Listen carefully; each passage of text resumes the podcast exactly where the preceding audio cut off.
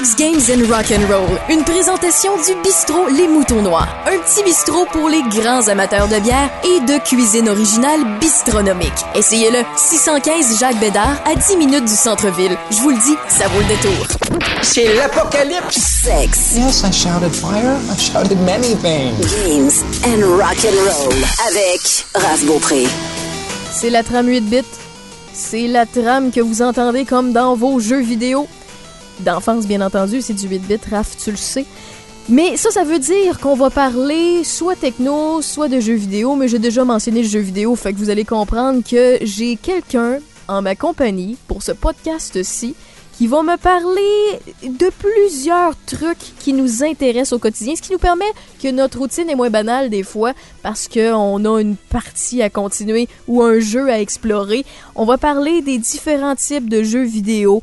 On va démêler tous les fameux termes qu'on voit, mais qu'on sait pas nécessairement qu'est-ce que ça veut dire. Si vous le savez, tant mieux, mais peut-être qu'on va vous apprendre d'autres affaires là-dessus aussi. Puis on va parler de compétition de jeux vidéo, de e-sports, qu'est-ce que ça mange en hiver, pourquoi on appelle ça de même, puis depuis quand on appelle ça de même, si ça a un terme? Euh, je salue Samuel Girard, coucou. Hello! Est-ce que c'est pour toi stressant de te retrouver à parler de jeux vidéo? Depuis le temps que je fais ça, je te dirais que non. Ça fait quand même euh, presque cinq ans que je fais des que je fais différentes collaborations, euh, entre autres avec avec Yannick Marceau sur Mhm. euh, les jeux vidéo, justement les jeux vidéo rétro. Euh, J'ai fait quelques quelques chroniques aussi du côté de Trois-Rivières, la radio universitaire qu'il y avait là. Donc ça fait quand même longtemps là, que que je jase de plein de sujets comme ça. Pourquoi je te pose la question, c'est que je veux que tu rassures ceux et celles qui ont téléchargé le podcast. Là, ils vont parler de jeux vidéo. J'espère qu'ils connaissent ça plus que nous autres. Ah, je, je me suis équipée de collaborateurs qui connaissent leur affaire. Fait que rassurez-vous, Sam Girard va être là pour nous apprendre bien des affaires ce soir.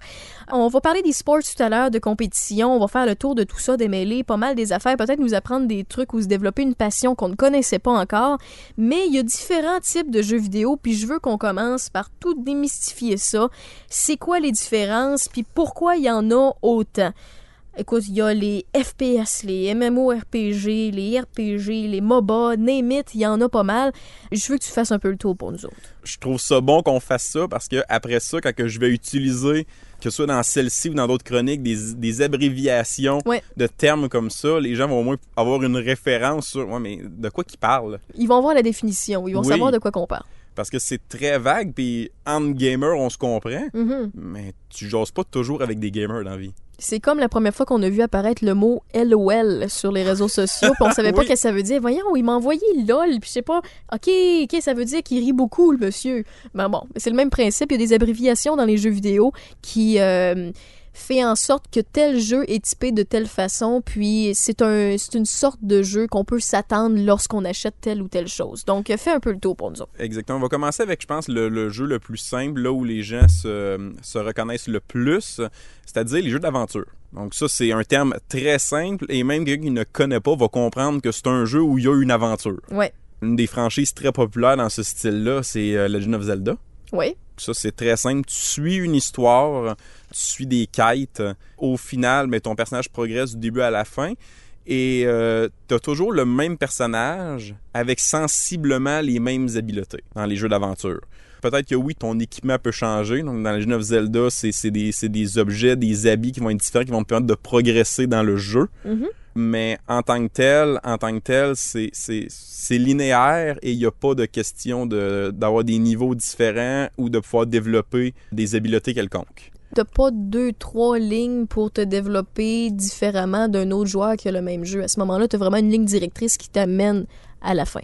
Exactement. On peut avoir aussi des variantes des jeux d'aventure, les Metroidvania. Ça le dit un peu dans le nom, ça va avec la franchise Metroid Mhm. et la franchise Castlevania. Oui. Qu'est-ce que eux les a différenciés les a rendus très populaires, c'est le fait que c'est un jeu d'aventure, Mhm. mais où tu dois revisiter, dans le fond, les tableaux que tu as déjà faits. Donc, c'est une espèce de carte ouverte. Et là, un moment donné, t'arrives, exemple, devant un mur qui a l'air de se détruire, mais tu ne peux pas le détruire. Donc là, tu vas continuer de fouiller ailleurs, tu vas continuer à avancer dans les niveaux ou dans les, étages, peu importe comment le jeu est configuré. Là, un moment donné, tu vas trouver, exemple, un, un- un missile plus fort. Mais là, tu vas revenir au premier tableau. Et là, tu vas aller, exemple, viser le mur en question. Et là, ah, magie, le missile détruit ce mur-là. C'est un casse-tête qui est continuellement en progression. C'est une stratégie finalement que tu faut que tu restes éveillé tout le long du jeu. C'est ça. Donc, tu promènes entre les niveaux, mais de façon continue. Donc, c'est pas linéaire.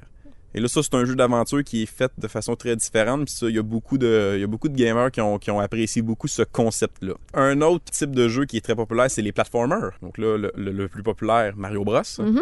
C'est une aventure encore, Oui. mais là, tu as des obstacles. T'as des à tableaux. éviter. Donc là, c'est des tableaux.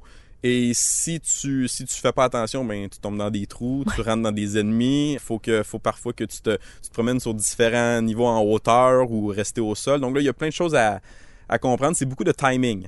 Mario Bros, les Donkey Kong, euh, entre autres, ont été. c'est euh, ça, de la ça. pratique. Là, ça demande plus d'habileté. Puis de tableau en tableau, la difficulté augmente, puis Oui. euh, il y a beaucoup de choses qui changent. Ça a été très populaire dans les, dans les jeux d'arcade, justement, de, Oui. de- de faire des niveaux progressifs comme ça.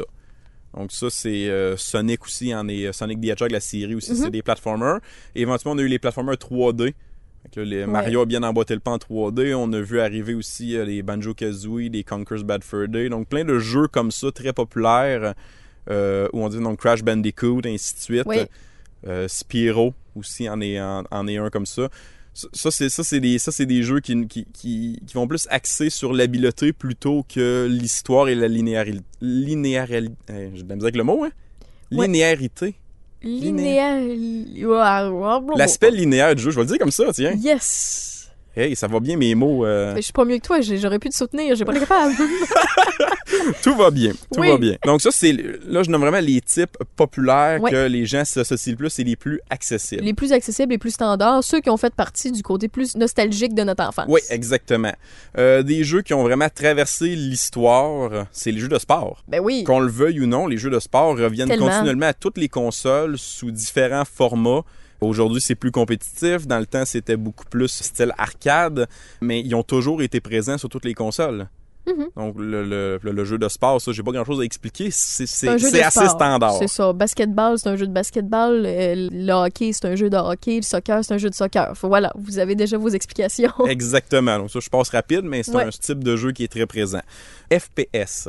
Quand vous entendez ça, c'est quoi? C'est Oh! First Person Shooter. On commence dans les abréviations. Là. Oui, là, je tombe dans le un peu plus sérieux. Mhm. Donc, euh, les first-person shooters, ça, c'est un jeu où on te voit à la première personne. Ce qui veut dire que la caméra du jeu est comme à la place des yeux de la personne. Ouais. OK? Et il y, a, euh, il y a eu beaucoup de jeux euh, populaires de notre enfance euh, qui utilisent ce principe-là. Fait que tout ce qui est Doom, GoldenEye, euh, Wolfenstein, il y a plein de jeux comme ça. Puis on peut en nommer, là. J'ai, Team Fortress, Tom Clancy's Rainbow Six, Counter-Strike, Half-Life, Call of Duty. Et puis le tout premier qui a déclenché le style, c'est Wolfenstein 3D en C'est 1992. tellement vrai. Ouais, ouais. Donc, Mais euh, vu que tu as mentionné first person, Oui. on va je fais une petite parenthèse dans la, dans la description du FPS. Le first person, c'est ce que tu viens d'expliquer, c'est quand euh, ben, la vision qu'on a, monsieur, madame, tout le monde, c'est la vision qu'on a. Donc, on voit nos deux mains, mais on voit pas tout le personnage. Oui. Mais il y a aussi, comme tu l'as mentionné tantôt, dans les platformers ou les autres types de jeux, t'as le third person. Oui, exactement. Explique-nous-le.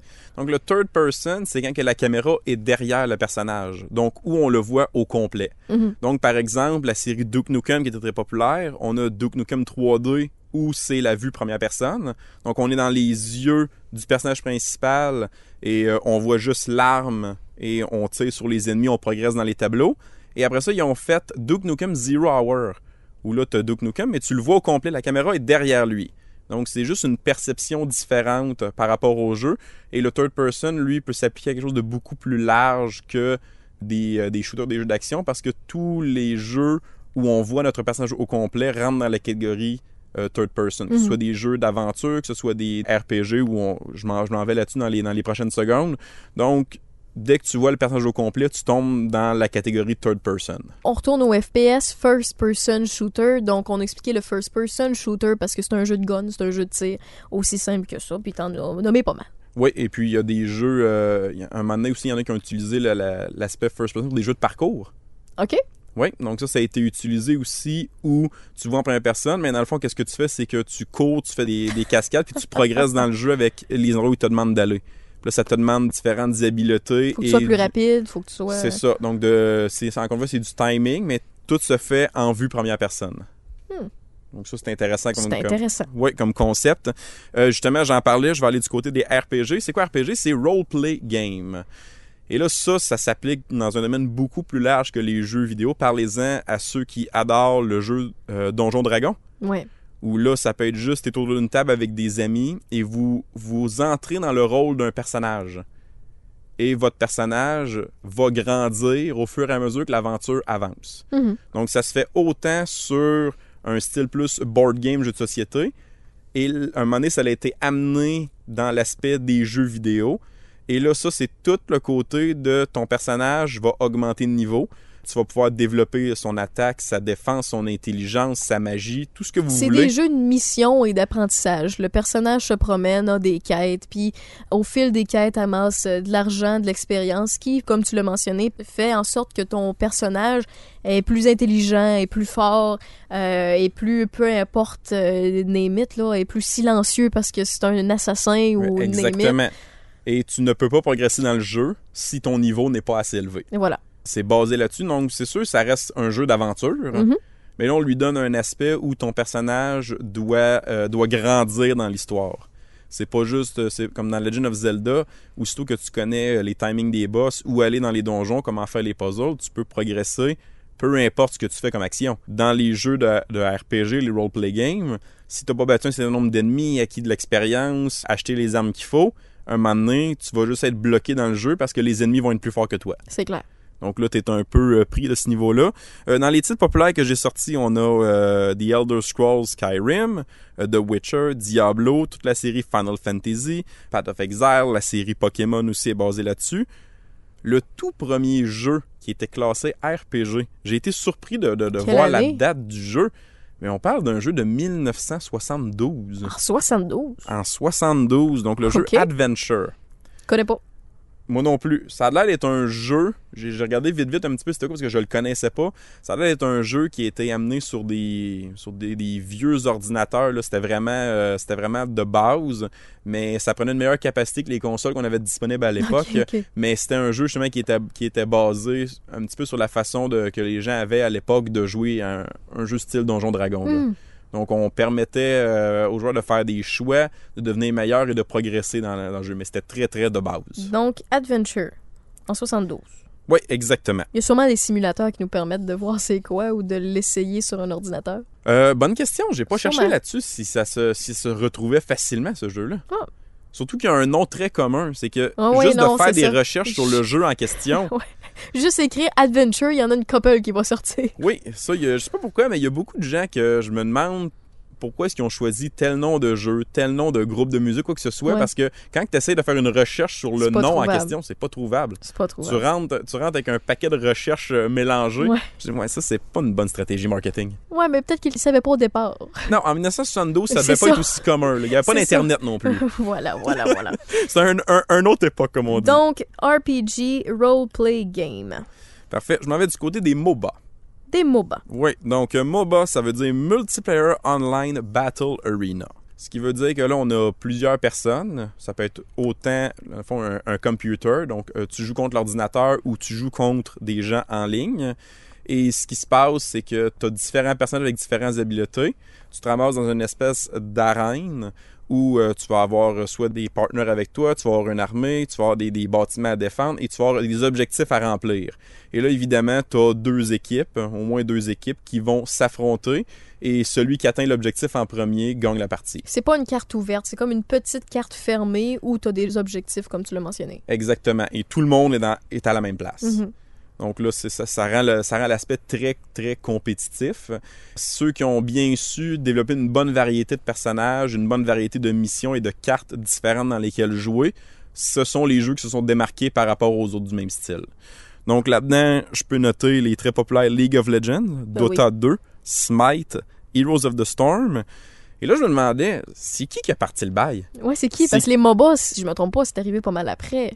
Après les RPG, les FPS. Oui, c'est dans les types de jeux les plus récents. OK. Et oui, c'est ça que c'est ça que j'ai appris un peu là-dedans.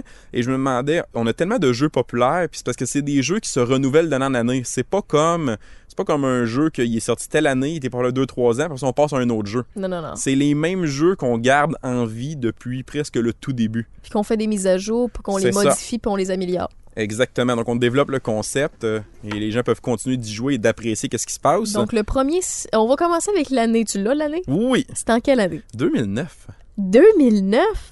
Juste 10 ans? Oui. Ben voyons donc. J'ai été autant, ouais, j'ai été autant surpris que tu l'es en ce moment quand que j'ai fait ma recherche. Parce que c'est pas un style de jeu que je joue à la base, les MOBA. Donc, j'ai eu besoin de chercher un petit peu pour savoir. Ben, c'était- gars, moi, je joue. Je joue pas mal à tout ce que tu as nommé jusqu'à présent, sauf les sports. Je suis désolée, je suis pas quelqu'un qui aime bien les jeux vidéo de sport. J'assume complètement, mais je peux comprendre de correct. base. Mais les MOBA, euh, je suis quelqu'un qui a pas mal essayé toute la liste que tu as nommée à date. Mais j'aurais pas pensé que c'était juste de 10 ans, là, que c'était si récent que ça. C'est ça. Donc, qu'est-ce qui a aidé à vraiment propulser les MOBA? C'est quand que les serveurs Internet sont devenus mieux, les gens avaient des bonnes connexions et après ça, ça s'est mis à jouer en ligne. C'est ce qui Mm. explique le facteur très, très, très euh, d'actualité de ce type de jeu-là. C'est un peu ça qui a donné, euh, qui a donné niveau au MOBA. Et le jeu s'appelle Demigod. Demigod. Et vois-tu, je ne connais pas Je connais pas du tout. ce jeu-là. Donc, c'est comme lui qui a parti le bail, mais c'est comme le premier jeu qui est tombé dans l'oubli de tout le monde. Mais ils ont lancé pareil. le, le style de jeu qui aujourd'hui accompagne plusieurs des plus grandes franchises au monde. C'est très hot. Mais je gage qu'eux autres, ils ont pas fait une scène avec ça. Ou j'y connais pas Demigod. J'ai... Ouais, mais peut-être qu'ils ont parti très fort, mais qu'ils n'ont pas su s'adapter aux autres joueurs qui ont développé le même style. Ça sonne un petit peu comme ça. Donc, tu pars fort, tu fais connaître le style, et là, les autres embarquent dans ce style-là. Et puis, après ça, ben, tout ce que tu fais, c'est que tu te fais, tu te fais un peu avoir là-dedans, tu te fais embarquer, et là, les autres sont meilleurs, puis toi, ben, t'écrases. Tout simplement. Point, point, point, point. Ou peut-être qu'eux, il n'y avait pas un projet, parce que les jeux, les jeux, on s'entend, ont une durée de vie. Ouais, on et là, eux amènent le style MOBA en se disant, ben, on fait un jeu qui va être joué pendant 2-3 ans, et après ça, on fera d'autres choses. Mhm. Et là, t'arrives toutes les autres que eux actualisent leur serveur, actualisent leur jeu. Les autres, comme- dépassent, les dépassent, les dépassent. C'est ça. Les autres, ils se disent, ouais, mais là, c'était pas comme ça qu'on avait fait notre plan d'affaires, disons. on Ils pensait pas fait- que ça allait faire Ils ça. se sont pas renouvelés, c'est de leur faute. C'est de Exactement. leur faute. Écoute, on, on peut parler de commerce, là, de grandes succursales, Oui. tout ça, c'est un peu du pareil au même. Si vous vous renouvelez pas, puis vous êtes, euh, écoute, je peux parler des, des Zellers puis des Sears, ça existe plus. Si vous changez pas et vous vous adaptez pas au marché qui change, qui devient web, ben à ce moment-là, vous allez mourir. Fait que si, Exactement. si eux autres, dans le contexte du jeu vidéo, ont pas voulu s'adapter et donner des mises à jour aux joueurs, à ce moment-là, le joueur va aller ailleurs, puis il va aller aux places où il y a tout le temps de la nouveauté, puis qu'il s'adapte au marché. C'est en plein ça. Puis Voilà. ça va extrêmement vite dans ce domaine-là. Oui. Donc, parlant des jeux en ligne, il me reste les euh, MMORPG. Donc, les Massive Multiplayer Online Role-Play Game. Donc, Donc, là, ça revient au RPG de tantôt, sauf que c'est online, puis il y a beaucoup, beaucoup, beaucoup, beaucoup, beaucoup, beaucoup, beaucoup de personnes qui, dans leur sous-sol, avec leur ordinateur ou dans leur chambre, peu importe la place, jouent au même jeu en même temps et se retrouvent. sur le même serveur. Le même serveur, oui, Donc, merci. tu croises les autres joueurs quand tu joues à ce jeu-là. C'est en plein ça. Donc, euh, parmi, les, euh, parmi les gros titres, ben, on a World of Warcraft, Guild Wars, Terra Rising, RuneScapes, euh, Dungeons and Dragons, parce que c'est devenu aussi une franchise de jeux vidéo. C'est pas juste, c'est pas juste le, le- le fameux board game autour d'une Mhm. table. Ouais. Et là, ça, je me demandais, parce que, encore une fois, ça prend, ça prend un bon Internet, ça prend une communauté, ça prend des serveurs pour faire ça. Donc, je me demandais quand est-ce que je devais partir. Je me suis dit, ça doit être récent quand même. Mais non, j'ai remonté jusqu'à 1996.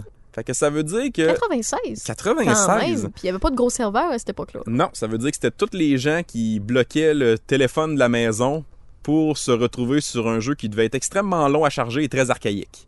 OK. Et le jeu s'appelle Meridian 59. Meridian 59. Et je ne connais pas du tout ce jeu-là. Donc, tu nous le suggères sûrement pas. Non, je vous, je vous en conseille d'autres un peu 2019. plus récents. Oui. Ouais, ouais. Oui, donc c'est ça, mais c'est le premier à avoir parti le genre où les gens pouvaient se retrouver sur un même serveur en ligne et profiter d'une expérience d'un jeu. Quand même, c'est beaucoup plus vieux que ce à quoi je m'attendais. Ben oui, mais comp- écoute, comparativement au MOBA, que je me me serais entendu que ce soit plus, euh, plus vieux, c'est plus jeune que les MMORPG. Qui... Oui. Wow. Ouais, mais ça, je le savais que les, euh, que les MMORPG avaient quand même une certaine durée de vie parce que j'ai été un, j'ai été un grand joueur de RuneScape quand j'étais au secondaire. Mhm. Mais quand même, ça, c'est c'est début des années 2000. là. Oh oui. Donc, ça n'a pas été long que les MMORPG, aussitôt qu'il y a eu une connexion Internet disponible, ont développé ce côté-là pour les gamers. Et puis, euh, je vais terminer en parlant, j'ai mis ça un petit peu dans les dans le, le, le même un peu melting pot, là, donc les, euh, les point and click, les telltale, les narrative story, les puzzle games. Oui, ok.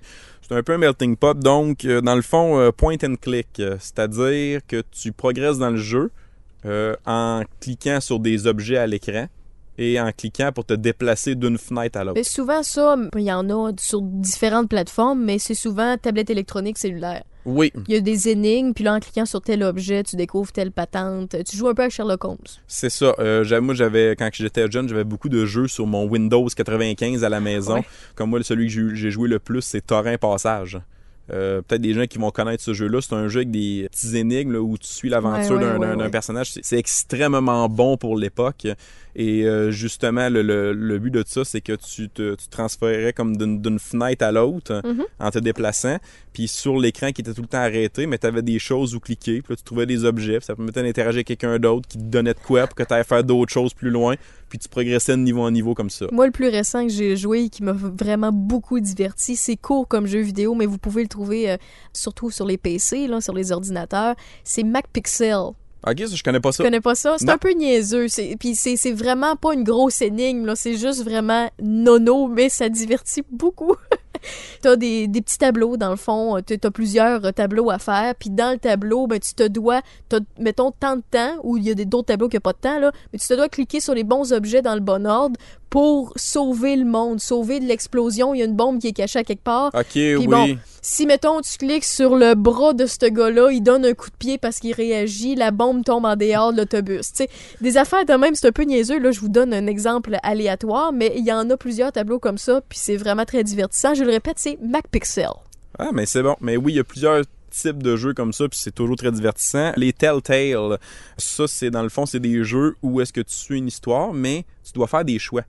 Donc, tu écoutes un dialogue, et à la fin du dialogue, on te laisse le choix de tu réponds comment ou quelle action que tu prends. Donc, tu as le choix entre être gentil et être méchant, par exemple. Oui, ou il y en a que c'est ne- être neutre. Être neutre, euh, ignorer ou tout simplement. euh, ok, ouais, je comprends. C'est ça. Et là, il y a beaucoup de. euh, si je prends l'exemple, si je prends l'exemple un petit peu des, des, des jeux un peu populaires dans ce style-là, ils ont fait la série The Walking Dead en Telltale, A Game of Thrones, a Batman, et on a The Wolf Among Us. Donc ça, ça donne une petite idée. euh. Ces styles-là ont parti quand même euh, extrêmement tôt. Euh, Le, le- le premier jeu que j'ai trouvé qui était de... C'était un style point and click. Un petit peu pour, pour avancer dans le jeu, c'était Colossal Cave Adventure 1976. Oh, 76. Ouais, donc Mais c'était facile à l'époque de faire je clique ou je clique ou euh, je choisis telle réponse ou telle réponse. C'est pas mal le départ des jeux vidéo. Exactement. À part le fameux Pong, là. Oui, c'est ça. ça, c'est encore plus la simple. balle blanche puis les deux bords, là, ping, ping, C'est ça qu'on était ailleurs. Exactement. Les narrative story, un peu, c'est le même principe. Si je tombe du côté des, euh, des, euh, des jeux de puzzle, Mhm. euh, on s'entend, là, Tetris, Oh, ben oui, le jeu de puzzle par excellence. c'est ça. Un des jeux, moi, que j'adore à la NES, Adventures of Lolo. Je connais pas ça. Ben, dans le fond, tu montes d'étage en étage et à chaque étage, faut que tu trouves une façon de bouger tel objet, interagir avec euh, tel ennemi, euh, bouger de telle façon pour réussir un puzzle qui t'ouvre la porte vers l'autre étage. OK. Donc, il faut juste que tu réfléchisses. Donc, tu commences le niveau, tu bouges pas. Tu regardes la pièce, puis il faut que tu fasses un déplacement précis, que tu bouges les objets de façon euh, ordonnée. C'est stratégique, c'est un puzzle. C'est stratégie. Euh, sur la Nintendo DS, ils ont sorti la série euh, Professor Layton. OK. Euh, ça, c'est- des questions mathématiques, des questions de Ah, logique. ouais, ouais, Il ouais. faut que tu observes. C'est juste, c'est de l'interaction comme ça entre le jeu et toi. C'est très léger. Ça peut être des affaires que Léger, tu... en tout cas pour moi c'est très lourd, c'est pour les plus intelligents d'entre nous. Moi je fais pas partie de cette gang-là. Tu m'amènes des maths, je déteste. Mais souvent, t'as pas de. Ben, Tetris est un peu plus stressant parce que t'as du temps. oui, oui. Fait qu'il y a plusieurs, il y a plusieurs euh, catégories. euh, des- Tetris, je suis pas payé par contre. Ah, mais c'est bon. Je, je l'aime bien, je l'aime bien. Euh, petite parenthèse de Oui, même. Pac-Man, t'embarques ça dans quel type de jeu? Euh, Pac-Man, pour moi, c'est un, un puzzle. Un puzzle, ok. Ouais, on rentre ça là-dedans. Donc, c'est sûr que c'est C'est en mouvement, mais c'est ça en mouvement, c'est ça. Donc, il y a, pour moi, il y en a qui vont me dire, il y a peut-être un autre nom pour les puzzles que, comme euh, Bubble Bubble, Tetris, Ouais. Pac-Man, euh, même euh, l'arcade de Donkey Kong, ces Mhm. choses-là, où c'est que tu dois être en mouvement, tu dois avoir des réflexes, puis si tu quittes l'écran des yeux, t'es fait. Il va, il va t'arriver quelque chose. Oui. Alors qu'il y a d'autres jeux puzzle que tu as le temps de juste regarder l'écran pendant 5, 10, 15 minutes, tu fais rien, puis à un moment donné, tu dis, OK, j'ai j'ai trouvé la réponse, il y en là, a tu que tu t'empêches quasiment de respirer puis de cligner les yeux, mais il y a les autres que tu as le temps de réfléchir. Oui, exactement. C'est en plein ça. Donc, euh, c'est un petit peu comme ça que- qu'on les classe. Fait que voilà, ça fait le tour un petit peu. euh, Il y a peut-être d'autres euh, ouais, il y a Ouais. peut-être d'autres sous-genres de jeux Ben, il y en a tellement. C'est ça. Et puis en même temps, en même temps aussi, j'ai été, euh, je les ai encadrés de façon précise, mais il y a tellement Mhm. de jeux qui mélangent plusieurs des styles qu'on vient de nommer aussi. Ouais, fait que c'est- pas automatique de dire t'as un jeu, tu le classes là. Parce que des first person, par exemple, qui peut euh, être en third person si vous préférez. Tu sais, votre personnage, Oui. vous pouvez le zoomer pour le jouer en first person, mais d'autres vont préférer euh, le jouer en voyant tout son personnage. C'est ça. Il y a des, euh, il y a des jeux comme à un moment donné, puis c'est sûr, c'est des parties de jeu, mais comme mettons Doom, à un moment donné, c'est un jeu, c'est un shooter first person. Oui. Mais à un moment donné, t'arrives dans un niveau, puis t'as des, t'as des, t'as des plateformes qui volent par magie. Mais ça, c'est du platformer. Oui, oui. Puis là, tu sautes, t'es en vue première personne, il faut que tu sautes sur les plateformes pour progresser. Et là, il y, a un- il y a- il y a un aspect platformer qui vient de rentrer dans ton jeu first-person shooter. Il y a des beaux melting pots qui se sont faits au cours des années. Oui, exactement. Donc là, on a fait un grand tour des différents types de jeux vidéo. Si vous les connaissiez déjà, je suis désolée, mais il y en a qui, sont plus néophytes que nous. Puis c'est le fun d'apprendre d'autres affaires. Puis des fois, ça nous permet de, s'intéresser à des jeux qu'on n'a pas nécessairement essayé ou qu'on n'a pas osé essayer. Puis des fois, quand on se le fait expliquer, ben ça nous donne le goût. Là, on rentre dans, maintenant qu'on sait les types, on rentre dans les compétitions, dans les fameux e-sports. Je veux commencer avec toi, Sam, de parler des compétitions offline. Tout ce qui n'a pas besoin de serveur, c'est des compétitions qui peuvent se faire avec quel type de jeu base? Bon, les compétitions qui vont être plus offline, c'est souvent des jeux qui vont se jouer seuls, mais avec lesquels on peut comparer des pointages. Donc, par exemple, tu fais une compétition de Tetris, une compétition de Pac-Man, de jeux d'arcade. Là, c'est chacun joue à tour de rôle et c'est le pointage final qui détermine où tu te classes. Euh, les gens qui font du speedrun. Ce Donc- que tu fais toi, personnellement, Oui, ce que tu je, ce que je fais moi. Exactement. Donc là, c'est quelqu'un qui veut faire le jeu le plus vite possible. Donc, par ça- exemple, nomme-nous deux, trois jeux que toi, tu maîtrises bien. Là. Bon, les jeux que je maîtrise euh, le plus, euh, étonnamment, je fais des speedruns sur euh, le Sega Genesis. Je sais pas pourquoi cette console-là m'intéresse plus que les autres pour faire du speedrun, C'est correct. Mais euh, c'est ça. Donc, je fais euh, Sonic the Hedgehog 2, euh, World of Illusion starring Mickey Mouse, euh, Chicky Chicky Boys. Ça, il y a juste moi qui connais ça, ce Ouais, jeu-là. moi, je connais pas ça. Mais c'est- c'est c'est pas grave, c'est un Tu très perdu bon à jeu. Chicky Chicky Boys. Ouais. J'ai j'ai un jeu avec le Diable de Tasmanie. OK? Je sais pas si tu connais ce, ce- oui, je ce connais. personnage de cartoon-là. Oui. Donc, c'est des jeux que je fais le plus vite possible. Donc, je suis chez moi. Je fais une preuve vidéo de moi en train de faire le jeu avec un chronomètre. Et une fois que j'ai un temps qui est raisonnable, eh bien là, il existe des classements. C'est sur le site speedrun.com. Ah, OK. Et là, tu déposes ton temps avec la preuve vidéo et tu te ramasses dans le classement avec le reste de la planète. C'est non mais hot, mais par exemple, le plus simple, il y en a beaucoup de Mario Bros sûrement. Mario Bros est fait partie des jeux les plus speedrunnés sur la planète. Voilà, voilà. Mais monsieur, madame, tout le monde qui ont un petit équipement chez eux raisonnable peut avoir la preuve de son talent de, de rapidité au niveau Oui. de certains jeux vidéo. Puis ils peuvent aller sur speedrun.com que tu nous as mentionné. Exact. Puis s'auto-classer. C'est un peu comme le, le- le- le- le- les fameuses vidéos qu'on voit sur YouTube. C'est là qui fait un cube Rubik le plus vite, Oui, sauf c'est avec un jeu vidéo. C'est en plein ça. Puis c'est n'importe quel jeu. Et qu'est-ce qui est bien, c'est que les gens qui, euh, les gens qui, qui, qui développent un petit peu les jeux, mais tu as souvent plusieurs façons de faire le jeu. Si on prend l'exemple du tout premier Mario Bros, parce que pratiquement tout le monde connaît le bon vieux Mario Bros d'origine, Mais oui. ben t'as les raccourcis qui t'amènent directement au monde 4 puis au monde 8. Mhm. Et t'as aussi ceux qui vont prendre le temps de ne pas prendre de raccourcis. Mais le jeu va séparer ces joueurs-là en Deux deux, disciplines différentes. Wow. Donc, ils sont dans deux classements différents. Que c'est pas, c'est pas celui qui prend les raccourcis qui compétitionne contre celui qui les prend pas. Non, non, non. Vous êtes dans deux groupes différents. Donc, dans l'offline, il y a les speedruns, qu'il faut que tu fasses les tableaux ou le jeu complet sans te tromper le plus rapidement possible avec les raccourcis ou les glitches qui existent, les, les fameux... Explique-nous c'est quoi un glitch, là, pour ceux qui savent pas c'est quoi, là. Ben, un glitch, ça va être une faille dans le jeu, dans la programmation du jeu, qui fait en sorte que les gens sont en mesure de prendre des raccourcis. Fait que, mettons, tu te places à telle place, puis c'était pas supposé de faire ça, mais dans, à côté de tel buisson, ben, tu te téléportes à telle place. Exactement. Tu te fonds dans le décor, ce qui fait en sorte que tu apparais dans l'autre décor, puis t'as sauvé, mettons, 5 secondes et demie. Exactement. Le, un des, comme, si je prends un, un, un des glitches très populaires, je vais revenir avec Mario Bros 1 parce Good. que les gens comprennent bien cette mécanique-là. Mario, il est tout le temps au centre de l'écran. Oui. Mais ce que les gens ont découvert, c'est que si tu te cognes trop contre des murs pendant que tu sautes, Mario, il décale No way. tranquillement vers la gauche, il est plus centré. Fait qu'il il gagne la rapidité parce qu'il est déjà plus vite. Non? parce que t'es reculé. Ok, t'es Si reculé. t'étais si plus à droite, tu, tu gagnerais, tu gagnerais effectivement quelques secondes, mais là, tu- si tu recules. Le problème, c'est que le jeu, là, je, tombe dans la programmation, mais dans le fond, ta position a une adresse précise dans le code. Ouais. OK? Et si tu n'es plus à la même place physiquement dans l'écran, c'est-à-dire que tu es à une autre adresse.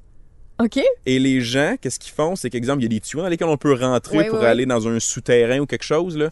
Mais si tu n'es pas à la bonne adresse et que tu rentres dans le tuyau, ben le jeu ne t'amène pas dans l'underground. Il va t'amener à une autre à à une autre case mémoire dans le jeu. No way! Fait que les gens ont découvert à un moment donné que si, si dans certains niveaux, tu te cognes un certain nombre de fois pendant ta route, tu Ben rentres dans voyons. le tuyau, ben ça t'amène, mettons, beaucoup plus loin dans le tableau. Mais au là, lieu de t'amener dans le... C'est capoté, là, j'entends le monde dire, voyons, ils ont donc ben du temps à perdre, je vais me cogner huit fois là, deux fois là, trois fois là pour prendre le tuyau puis qui Ouais. m'amène ailleurs.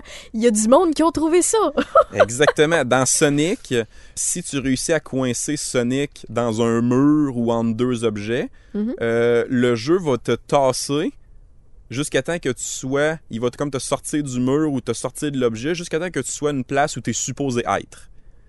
Donc, qu'est-ce que les gens ont fait? C'est que parfait, mais si je coince dans un mur et que je tasse, exemple, vers euh, la gauche, un moment donné, tu vas revenir au début du niveau.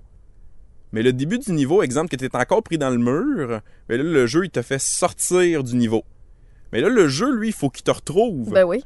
Donc là, si t'es le plus à gauche que tu peux, ben, le, le- le jeu va dire, ben Sonic il est sûrement vers la droite. Si j'ai reculé le plus que je pouvais à gauche, puis je l'ai pas encore trouvé. Fait que là, il s'en va à droite. Puis quand il est rendu au bout à droite, c'est-à-dire à la fin du niveau, il dit, ah ben je l'ai pas encore trouvé. Fait que forcément, il est là. Il fait réapparaître le sprite à côté de la sortie. Fait que ça fait en sorte que... Magie, magie. Ouais, fait que comme moi, mettons que je fais le, quand que je fais le, le- le speedrun de Sonic 2, ben il y a, je peux le faire dans cinq tableaux sur tout le jeu. Fait que c'est pas tout le temps comme ça. Fait qu'il y a des niveaux que je joue normal, mais il y a cinq tableaux qu'au lieu de les faire en 3-4 minutes, je les fais en 20 secondes. À cause de À ces trucs-là. OK, donc, c'est plein de choses comme ça. cette longue parenthèse pour Oui. expliquer le glitch et pour vous dire qu'on a parlé des speedruns. Dans les compétitions offline, c'est un exemple. Y en a-tu d'autres dans les compétitions offline? Euh, si j'y vais un petit peu, euh, euh, ça n'empêche pas des gens de, de se donner des, des, des défis. C'est parce qu'il existe tellement de possibilités. Ça peut être aussi de créer des, euh, des jeux puis de dire, mettons, euh, quand quelqu'un finit le jeu, ben t'as euh, t'as un prix. Donc, sans que tout le monde soit là en même temps, mais tu peux organiser des choses un peu euh, offline. La partie offline, c'est surtout le speedrun et les pointages sur les jeux d'arcade. OK. OK? Le reste se fait pas mal en ligne. Peut-être s'il y en a qui trouvent. euh, Ben, les, euh, les euh, Smash Bros. Melee, par exemple, c'est offline. Est-ce que c'est considéré comme une compétition offline, même s'il peut y avoir plusieurs players? Euh, ben c'est sûr, c'est vrai que c'est vrai que ce point-là, euh, dans ma tête, je l'avais pas rentré comme étant offline parce que faut, faut que tu sois, faut que tu sois avec euh, tous les gens à la même place. Donc ok. c'est pas en ligne effectivement. Donc il y a des jeux que là, c'est sûr que les, les Smash un peu plus récents, tu peux jouer en ligne avec des oui, gens, c'est clair. mais Mettons les plus rétro de la ça, gang. les plus rétro, effectivement, les compétitions se font sur des, des- des vieilles télé CRT et les joueurs doivent être Hmm. physiquement sur place pour faire une compétition. Ça, c'est le fun. Mais c'est vrai, j'avais quand même oublié, mais ce type de jeu-là, euh, des jeux de peut combat, être considéré offline. fait que les Street Fighter, les Mortal Kombat, les Killer Instinct, Oui. avant qu'il y ait les modes en ligne, ben, les compétitions se faisaient avec les gens à la même place, dans le même local, et là, tu fais ton, ton éliminatoire puis les matchs avec tous les gens physiquement sur place. Puis ça reste les meilleurs jeux vidéo quand vous recevez des chums de gars chez vous avec quelques bières. C'est Bon, fin de la incroyable. parenthèse, Rafi, j'aime beaucoup trop ça. Bon, euh, compétition online maintenant. Oui. Là, ça, c'est très large et ça l'a explosé dans les dernières années. Entre autres avec le fait que maintenant, on a des, on a des Internet béton, c'est international et les mêmes jeux sortent partout. Mhm. Donc, c'est des serveurs internationaux. Il y, a pas de, il y a de moins en moins de différence entre les versions de jeux qui sortent un peu partout. Maintenant aussi sur ordinateur, on a des, on a des PC qui sont des, de véritables machines. Des machines de guerre. Oui, exactement. Mais qui euh, pourrissent très très vite, là. C'est parce que ça évolue vite, c'est ça le problème. Oui, ben ça dépend. Tu sais, Aujourd'hui, justement, les, les, euh, les, les composantes qui sortent d'un- offrent une certaine durée de vie et les concepteurs de jeux veulent avoir le plus de joueurs possible sur leur jeu. Ouais. Donc, tu fais pas quelque chose qui va amener toutes tes performances dans le tapis dans ton Mhm. ordi. Tu veux que les gens puissent jouer. Mais Donc, tu c'est fais. Ah. pareil. Tu sais, quand t'es un, t'es le, ton côté artiste, puis que t'es cré- ton côté créateur de jeux vidéo veut avoir le best ou le plus beau jeu, les graphiques les plus réalistes, ben, ton cœur peut s'emporter facilement. là. Tu veux Exactement. mettre les graphiques dans le piton, mais je peux comprendre ce que tu dis, qu'effectivement, il faut qu'ils vendent des copies, C'est ça. que le monde soit capable de suivre. Parce que c'est pas un projet personnel que tu fais, c'est un produit qui va être vendu et joué par tout le monde. Yes, sir. Donc, c'est comme ça que ça marche. Euh, ça l'a amené les gens à faire des compétitions. Mhm. Et euh, ça l'a ça ça explosé. Ça a commencé beaucoup du côté de euh, le Japon, Corée du Sud, la Chine ont été très, très euh, rapides à développer un engouement pour les compétitions sur euh, plusieurs jeux. Et là, en, Amérique, en Europe, en Amérique du Nord, on emboîtait le pas par après. Et ça prend de plus en plus d'expansion sur un paquet de jeux différents. Autant des jeux qui peuvent être solo que des jeux qui peuvent être en équipe. Oui. Donc, euh, c'est- vraiment comme ça. Tu as des compétitions qui se font, que c'est toi, ta performance, qu'est-ce que ça va donner. Et il y a aussi certains types de jeux que là, c'est avec ton équipe au complet, comment est-ce que vous allez vous débrouiller dans une compétition? Et c'est là que ça devient euh, un art et une spécialité pour bien des gens. Je vais lancer quelques titres. Il y en a qui vont connaître des titres, il y en a qui vont euh, peut-être moins les connaître. On va essayer de prendre temps d'expliquer. Je ne suis pas un fan des jeux qu'on retrouve dans le domaine du e-sports. OK. Quand j'ai la chance d'être dans des événements, parce que moi je fais beaucoup de, de speedrunning, de, Mhm. de les jeux rétro, et je me ramasse dans les mêmes événements où il y a le e-sports. Ouais. Donc j'en regarde, je, je sais c'est quoi, j'ai beaucoup d'amis qui sont actifs là-dedans, mais je suis pas celui qui va être le, le plus grand spécialiste des jeux en question. Mais tu vois, on va. euh, comment je pourrais dire ça? On va compenser un et l'autre là-dessus parce que moi, je suis moins celle-là qui va regarder les speedruns, je suis plus celle-là qui va regarder les compétitions online. Bon, ben parfait. J'en ai regardé des tournois internationaux. Je suis sur les Twitch de ce monde, j'en ai regardé des lives quand il y avait des millions en jeu. Si on va y revenir tantôt, là. mais pour jouer à un jeu vidéo, puis ils ont des, des équipes qui s'entraînent pour tel ou tel jeu, puis sont spécialisées dans tel ou tel personnage, moi, ça m'intéresse beaucoup. Oui, puis on va, on va en revenir tantôt. Justement, Oui. je veux qu'on en parle des, euh, des les entraînements, les préparations. Là, ça, c'est quelque chose qui On est met ça assez... sur hold. Oui, c'est ça. Euh, je vais commencer. J'ai une liste. Il n'y a pas d'ordre donné, mais je lance Ouais. des titres comme ça. Rocket League. Oui. Le, le jeu où tu as une auto téléguidée puis tu joues au soccer. c'est Ça, c'est vraiment un gars sous ou bien gelé qui a eu une idée random. Il dit Hey, nous autres, euh, on va avoir deux gros buts, là. On va avoir euh, plein de petits véhicules là, qui vont se prendre pour des joueurs, puis on va pousser la petite bobole comme dans le soccer, puis ça va être les mêmes règlements. Faut faire des points. Ça a donné quelque chose qui a pogné Ça a comme explosé, puis c'est niaiseux, mais ça, ça, ça pogne. Ouais, et il y a des compétitions de ça. Les, les gens se sont fait. C'est des équipes de trois. OK, souvent qu'on va avoir dans les compétitions. J'ai vu des compétitions à deux aussi, donc euh, ça, c'est- ça dépend comment que les règles sont organisées. Mais c'est ça, les gens s'entraînent ensemble, ils se font des stratégies, ils ont des plans de match, comme si c'était du vrai soccer. Mhm. Mais tu joues en ligne avec, ton, avec ton auto téléguidé. À chaque, à chaque événement que je vais, euh, il y a tout le temps des compétitions de Rocket League un Mais, moment mais donné ça aussi, ça me fascine. Je fais pas partie de cette gang-là, je suis désolée, mais je peux comprendre le buzz, c'est drôle, puis c'est le fun. Exactement. Euh, L'autre jeu que j'ai, que ça, ça fait longtemps qu'il y a des compétitions de ça, c'est Counter-Strike Global Assault. Oui. Donc, euh, entre autres, ça a été très popularisé au Québec parce que c'est le jeu, euh, euh, le, le jeu spécialisé de Stéphanie Harvey, Mhm. qui est pas mal la plus populaire dans le e-sport euh, au Québec.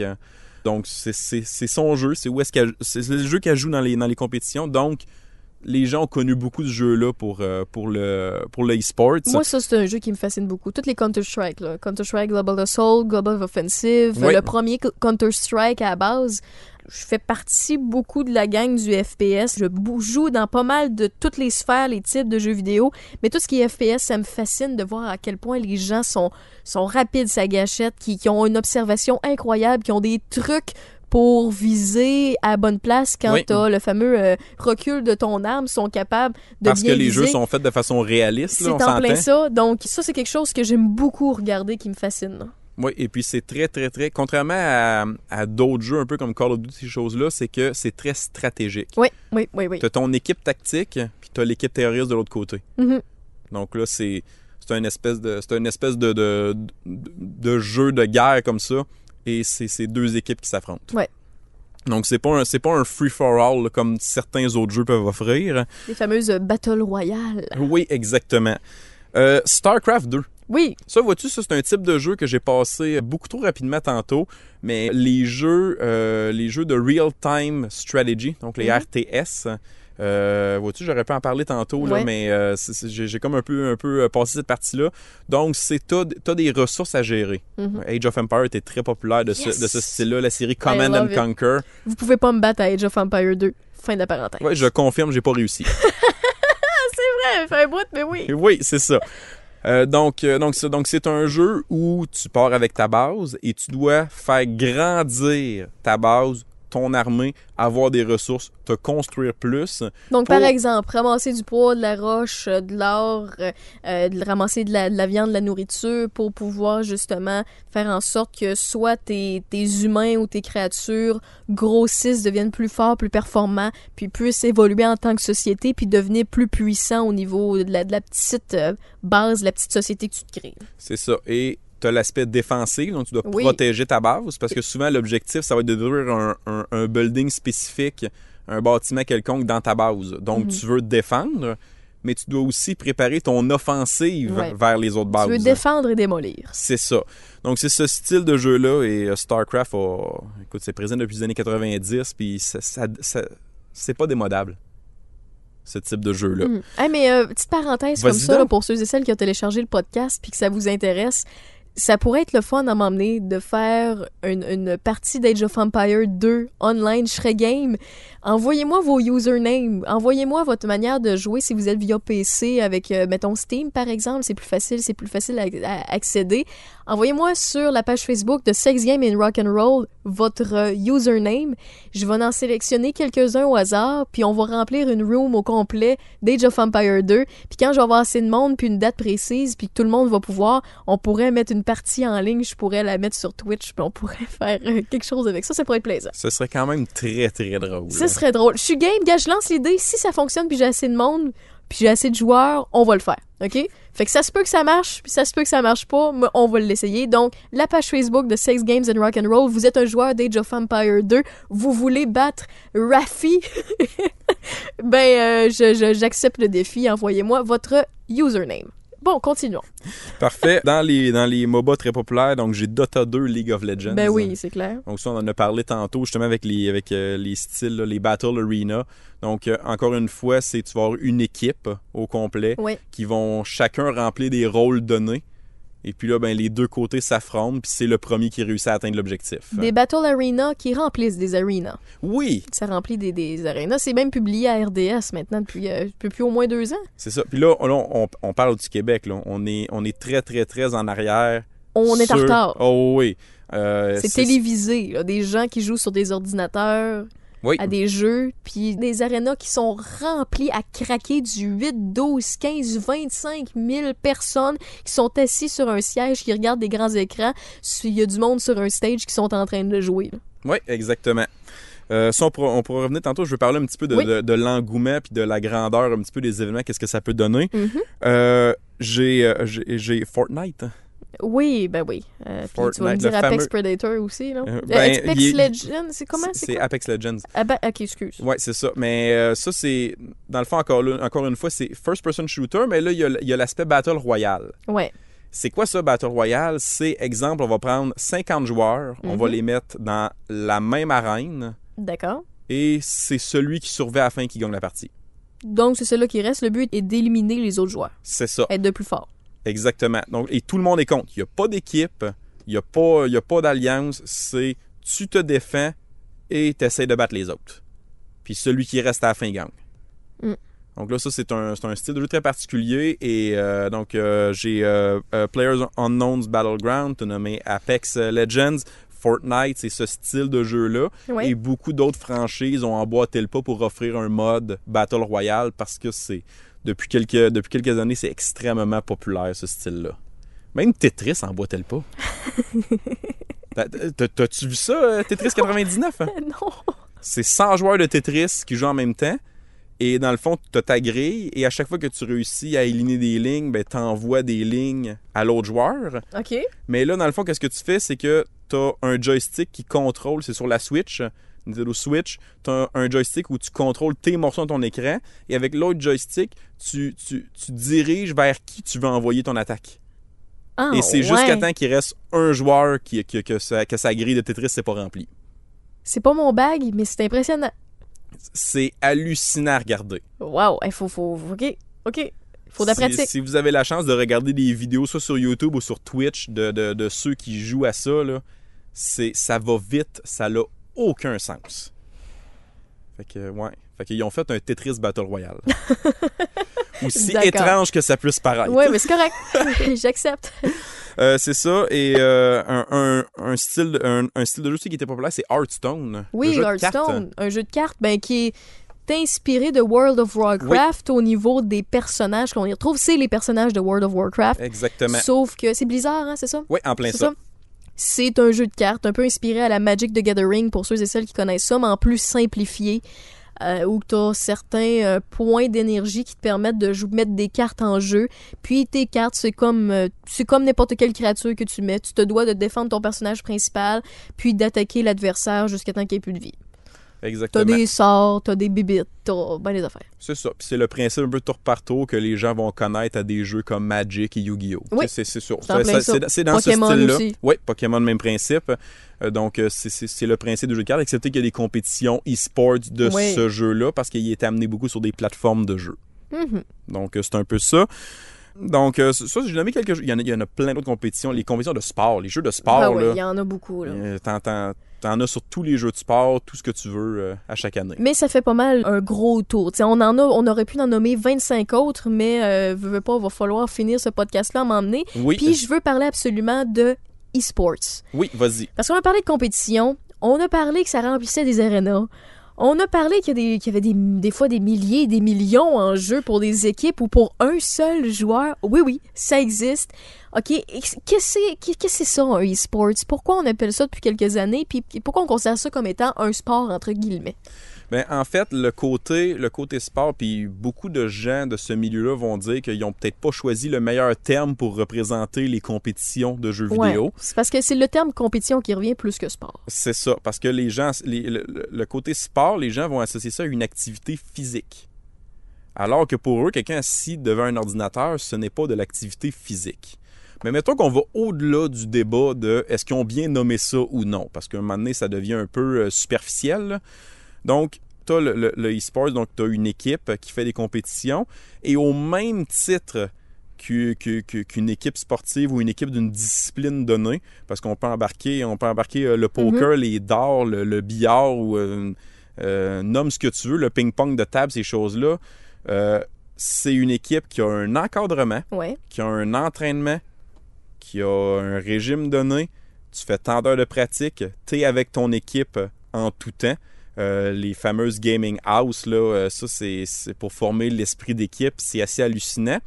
Et un coup que ton équipe s'est pratiquée sur le jeu des, un nombre d'heures incroyable, que tout, le, tout est travaillé pour que la- l'athlète soit en forme, ne subisse pas trop de stress, puisse être concentré et focus sur les stratégies sur sa partie, eh bien là, tu as la possibilité de t'inscrire dans des compétitions et de te faire un nom, d'accéder à des bourses. Tu as les sponsors qui embarquent là-dedans. Fait que les chandelles, l'équipement que la personne va avoir, l'ordinateur que la personne va avoir, tout ce que vous pouvez imaginer, il y a ça aussi qui rentre en ligne de compte. Plus tu performes, plus les gens vont vouloir associer euh, leur compagnie à ton nom. Et là, la fameuse question qui se pose, c'est OK, mais il y en a qui gagnent leur vie avec ça. Oui, oui. Ils en font une carrière, ils vont chercher des bourses intéressantes. Puis ils gagnent plus que toi puis moi réunis. Là. Ok oui. Ok oui. Là, c'est comment est-ce qu'on commence avec ça?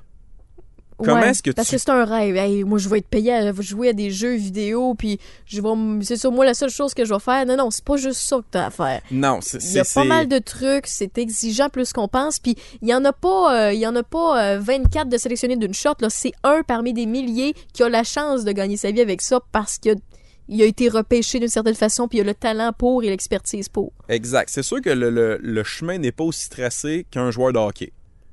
Mais au même titre, c'est tu commences à jouer un jeu, tu deviens bon au jeu, Mhm. tu joues en ligne, à un moment donné, tu as des statistiques associées à tes performances en ligne, parce que les, les jeux sont faits pour retenir tes statistiques, tes performances. Et à un moment donné, ben, le, tu vas peut-être avoir la chance de t'inscrire dans des compétitions plus locales, Ouais. de te faire un nom. Et éventuellement, tu peux être approché par des gens qui vont vouloir soit bâtir une équipe avec toi ou euh, si tu as déjà ton équipe en place, tu vas peut-être être amené à un autre niveau. Ben, c'est le même principe. Mettons, euh, toi, t'es guitariste. Oui. T'es guitariste, puis là, tu commences à jammer à gauche, à droite avec des connaissances du monde que tu connais plus ou moins. Là, tu te rends compte que ce bassiste-là, il est vraiment bon. Je le veux, je le veux dans mon groupe. Fait que là, tu commences à te builder un groupe. OK, ouais, là, il nous manque un chanteur. Je vais aller voir à telle place ou à telle place. OK, lui, il chante vraiment bien. Il serait encore meilleur. Il serait un bon élément dans notre groupe. Puis là, tu te bâtis, tu te bâtis. Tu te ramasses que t'as un drummer, t'as un bassiste, t'as deux guitaristes, t'as un chanteur, puis t'as un gars qui fait les back vocals. C'est le même principe. Si t'as besoin de cinq joueurs dans un jeu vidéo, t'en as un qui est bon pour jouer dans pour euh, tel personnage parce que dans ton équipe il y a plusieurs personnages. Il y en a des plus costauds des plus forts. Il y en a qui sont plus défensifs. Il y en a qui sont plus attaquants mais qui ont moins d'énergie ou moins de, de vitalité de vie pour survivre dans le jeu. Donc c'est comme un travail d'équipe. C'est le même principe qu'un Exactement. band de musique. T'es en plein ça. Puis euh, un des jeux qui était très bon pour démontrer un peu ces, ces choses-là, parce qu'ils ont vraiment bâti les personnages en fonction de ce que tu viens de nommer, c'est Overwatch. Overwatch ben oui. Overwatch, c'est ça, c'est tu formes une équipe avec des personnages qui ont des habiletés différentes dans un style, euh, dans un style first-person shooter. Mhm. Donc c'est, je trouve que c'est un excellent jeu qui mélange first-person shooter et MOBA. oui oui clairement Donc euh, c'est comme ça, mais ça te prend une équipe aussi qui joue chaque joueur, qui est solide, qui est unie. Oui.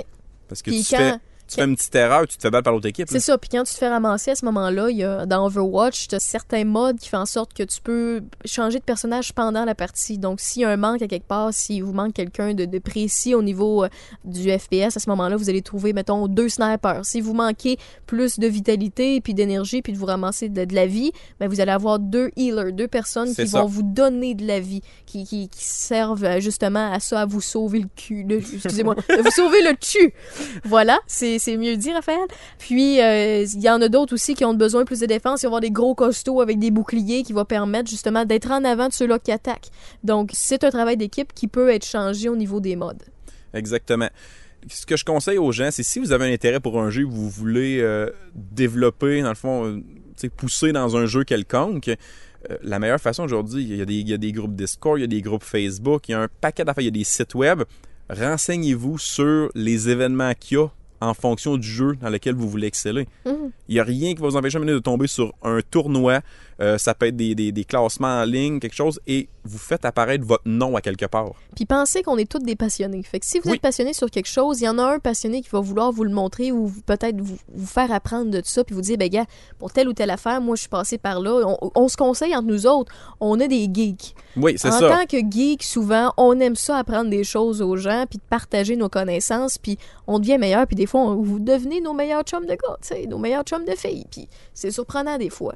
C'est une, belle communauté en général. C'est sûr qu'il va y en avoir deux, trois baveux qui veulent rien savoir, qui sont trop compétitifs, ça c'est dans n'importe quelle sphère de vie, là. C'est dans tout. C'est dans tout. Mais bon, puis gars, pour euh, terminer sur les e-sports, peux-tu nous donner des, des idées de ce qu'ils peuvent remporter, les, des bourses, des prix, des, des, des, salaires? Donc, euh, en fait, c'est ça. Donc là, on parle vraiment de l'élite mondiale. Ok, là, Les jeux. du top. C'est ça. C'est pour faire rêver un peu- Rassure-moi, c'est pas juste des Coréens? Non, non, c'est... Parce que dans les domaines des jeux vidéo, souvent les Coréens sont bien rapides et pitons. non, mais non, maintenant, il y, a- il y a du talent qui vient de partout. Ok, Bon, faut- faut- C'est ça qu'il faut dire. oui, Donc, euh, si je pars avec... euh, je vais y aller avec... Attends, je vais y aller de 5 à 1. OK? vas-y donc. Fortnite, c'est 22 538 968 dollars qui a été divisé en 2076 joueurs sur 250 tournois. Wow! Ouais, ça, ça, ça- C'est- beaucoup de bidou, là. c'est beaucoup. StarCraft 2, 29 808 000 dollars euh, divisé en 1900 joueurs sur 5 320 tournois. C'est pas pire. C'est beaucoup de tournois aussi, hein? Oui, oui, oui, oui, oui. Si on compare avec le 250 de Fortnite, là, c'est là qu'on voit que, renseignez-vous. C'est sûr qu'il y a de quoi m'amener euh, que vous allez pouvoir embarquer. 320 tournois. Oui. Ça veut dire que c'est pas mal populaire. Très. League of Legends, 64 86 000 dollars divisé en 6 146 joueurs sur 2212 tournois. 2212? En deuxième place, Counter-Strike Global Offensive. Mhm. 73 381 000 dollars Oh, t'as peu, là. On a un step-up là, de quasiment 10 millions. là. Oui, 73 millions? Oui, et des poussières. oui. Parce que le reste, tu sais, 300 quelques mille, c'est pas important, hein? Non, sur 73 Rendu millions, c'est pas important. Ouais, c'est ça. Sur combien de joueurs? Sur 11 448 joueurs pour 3 964 tournois. OK, puis là, on est en deuxième position. Ouais. La première étant... T'as- fait le saut pour le step de tantôt. euh, là, attache-toi bien à ta chaise. Attends un peu, là, on était de 64 à Soixante- 73 millions. 64 à 73 qu'on a passé. Et la première place, c'est Dota 2. OK. 177 millions. What? What? 104 millions de plus Oui. hum. que Counter-Strike Global Offensive. Oui, et là, au lieu du 11 000 joueurs de Counter-Strike, ça a été divisé en seulement 2 927 Ça! joueurs dans 1085 tournois. Hey, no! Fait que ça... Ouais. Money, money! Bonjour, le centre d'effet très bien placé. Money! Wow! C'est l'enfer. Il y a du cash à faire, là. Ben, encore là, on veut pas vous faire trop rêver non plus, là. Faut être terre à terre. Faut que vous soyez le joueur sur les, mettons, 2927 players qui ont fait des tournois partout dans le monde. Fait que ça veut dire que t'en as de, partout. Des Canadiens, des, des, des, des, Américains, des, des Japonais, des Coréens, des Allemands, name it. Il y en a partout, là. C'est international et sur- ça veut dire que, mettons, tu peux partir d'une centaine de joueurs dans ton événement, Mhm. puis là, tu as un premier classement, tu as les éliminatoires, puis c'est peut-être juste le top 4 qui repart avec l'argent. Ça veut dire que les 96 autres qui se sont inscrits, eux autres, là, ils ont eu du fun la fin de semaine, puis ils s'en retournent chez eux. Là. Il y en a plusieurs qui se rendent compte qu'ils aiment peut-être beaucoup leur travail, mais qui ont vraiment mal choisi leur métier en ce moment.